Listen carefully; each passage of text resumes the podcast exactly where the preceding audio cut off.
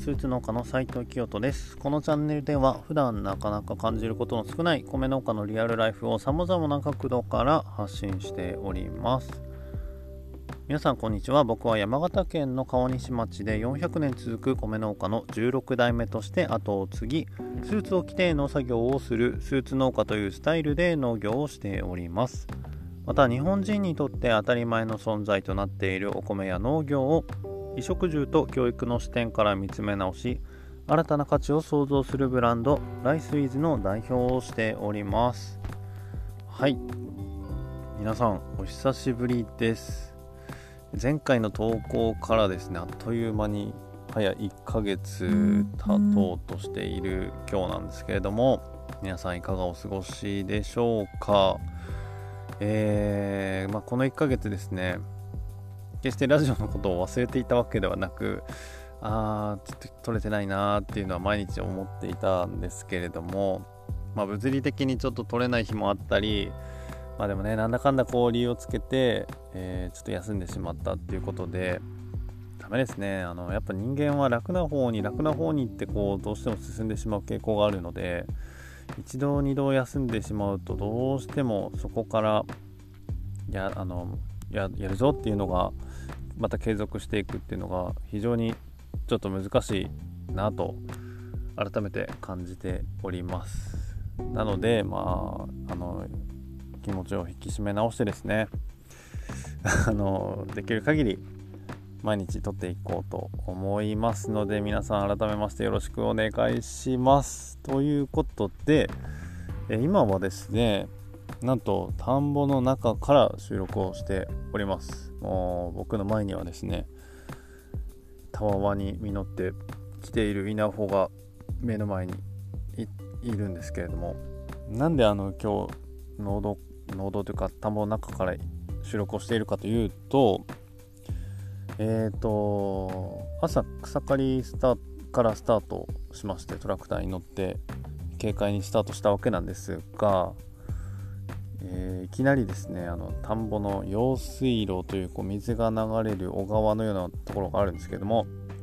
そこにトラクターが落ちてしまいまして、なんと脱出できなくなったということで機械屋さんに急遽ですね救助要請をしてちょっと時間かかるけど待っててっていうことで今ちょうど待っている間に収録をしているということでだいぶあの家から遠い田んぼに来てしまったので歩いて帰ることもできず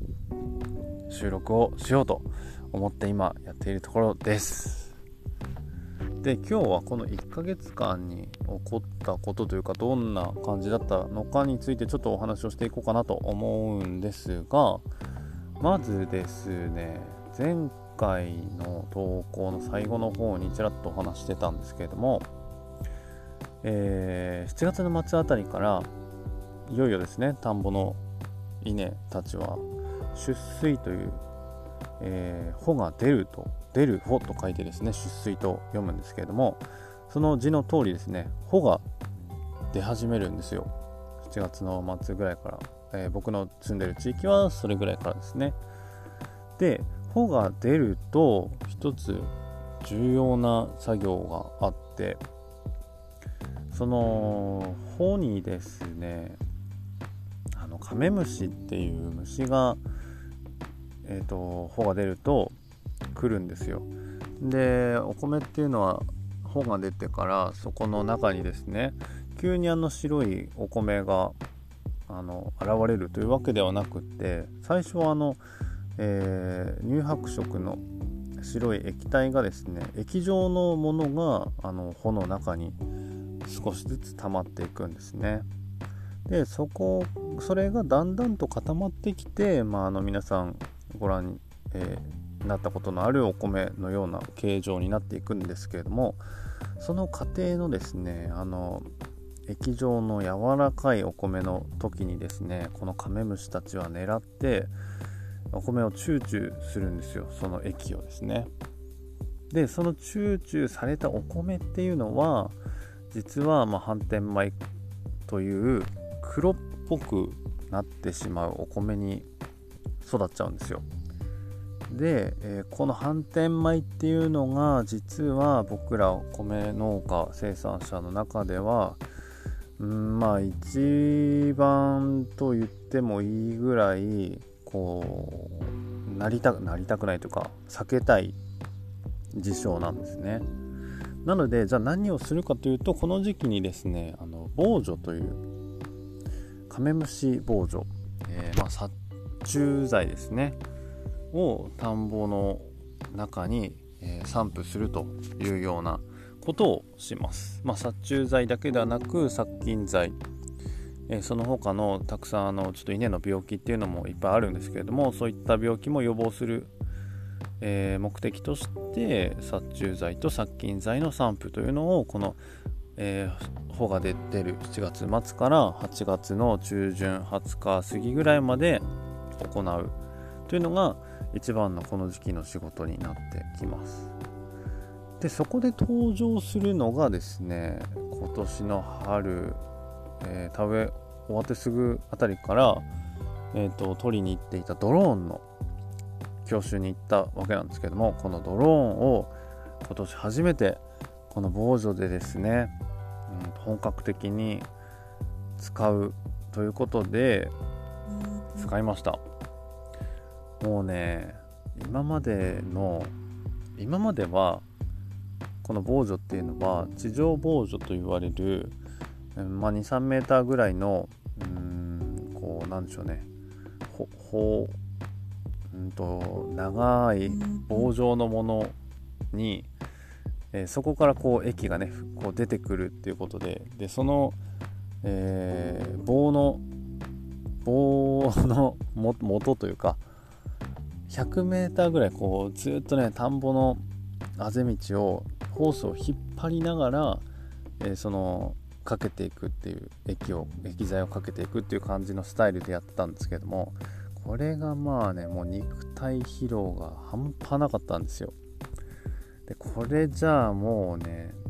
まあ面積がどんどん田んぼの面積が増えていくにつれて、まあ、この作業っていうのも、えー、かなり労力を極めていく中でなんとかしないと体が持たないという結論に至ったので、まあ、ドローンを導入することになったわけなんですがもうねこうドローンで飛び始めてから今までのやっていたことは夢だったのかって思うぐらいもう何だったんだろうあれはっていうぐらいまずその疲労度がですね全然違うんですよ。まああのその効果はいかがなものかというのはもうちょっとその収穫をしてからじゃないとなかなか、見極められない部分も多いんですが、まあ、これだけね、あの今農業用のドローンって普及してきていて、えー、まあ、みんな結構使うようになってきているので、まあ、そんなにそのそこから考えるにそのあの効果が薄いっていうわけではないと思うんですね。まあ、薄かったらみんな使ってないと思うので、まあ、なのでこれでもういけるのであればもう本当にすごい時代になったなということでこの1ヶ月間はですねドローンをバンバンバンバン、まあ、もう毎日のようにですね飛ばしていました。はい、っていうのがまあ今月の一番大きいトピックかと思いきやですね、そうそう、そういえば、えー、実はですね、近親者がコロナウイルスの陽性になりまして、で、僕たち家族も濃厚接触者ということで、ここ1週間、まあ、10日間近くですね、えー、自宅待機をずっとしていたんですよ。まあ、それもあってちょっと、まあ、バタバタいろいろとしていたところもあるんですけども、うんまあまさか自分がそういう感じになるとは思ってもいなかったので、まあ、急なことですごいこうあたふたとしてしまったこともあったんですが、まあ、幸いにも、まあ、僕たち、えー、妻も子供たちも、えーと、陰性で具合も悪くなることも一切なく、まあ、ずっと元気に過ごしてはいたんですが、まあ、ほぼほぼ家から出ないような生活をしていたのでうん結構辛かったですねその点、まあ、今の時代あのいろんな娯楽家で楽しめる娯楽もたくさんあるのでまあそんなにあの困るっていうことはそんなになかったしあのまあ幸い僕の家はですねあの両親とは玄関から全て別にするような2世帯住宅にしていたこともあってまあその家庭内でも、えー、何もトラブルなく過ごすことができたので非常に良かったなと思うんですが、まあ、どうしてもやっぱ子供たちからしたら、ね、こうずっと家にいなきゃいけないっていうのはかなりストレスだったみたいで、えっと、先週の日土日曜日かなには待機が明けたので、まあ、久しぶりに先週の日曜日は丸一日子供たちとちょっとお出かけをお出かけというか、まあ、その近所ですけれどもちょっと外に出て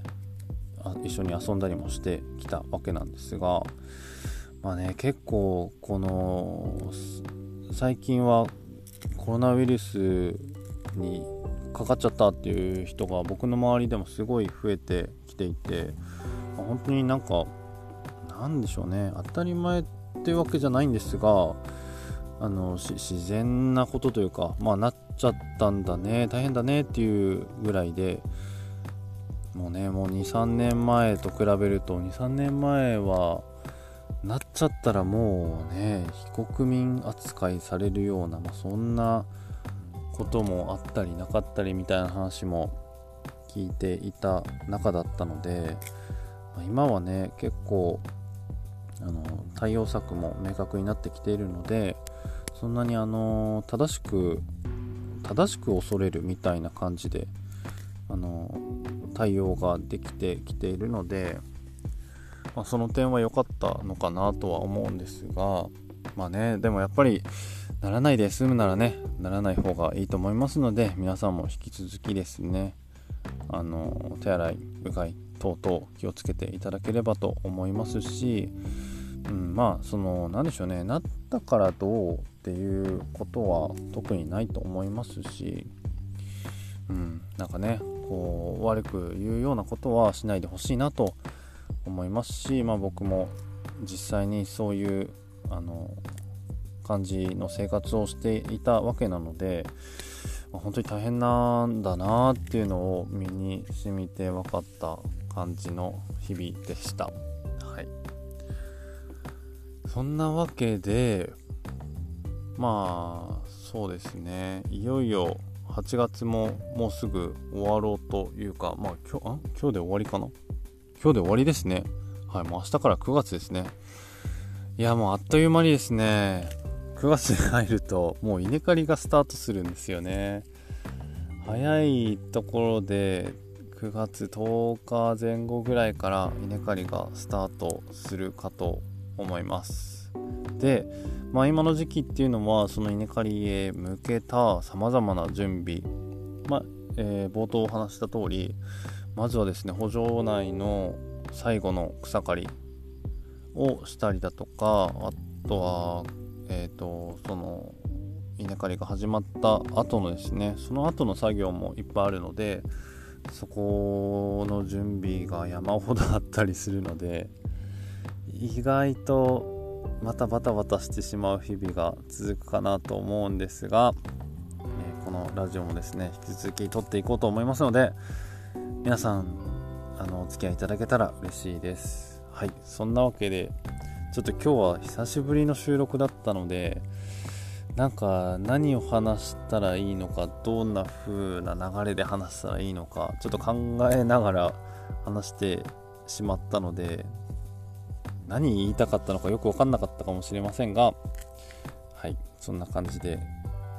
最後まで聞いてくださった方はですね本当にありがとうございました、えー、それではまた次回お会いしましょう。皆さんも元気でお過ごしください。それでは、スーツ農家斉藤清人がお送りしました。さようなら。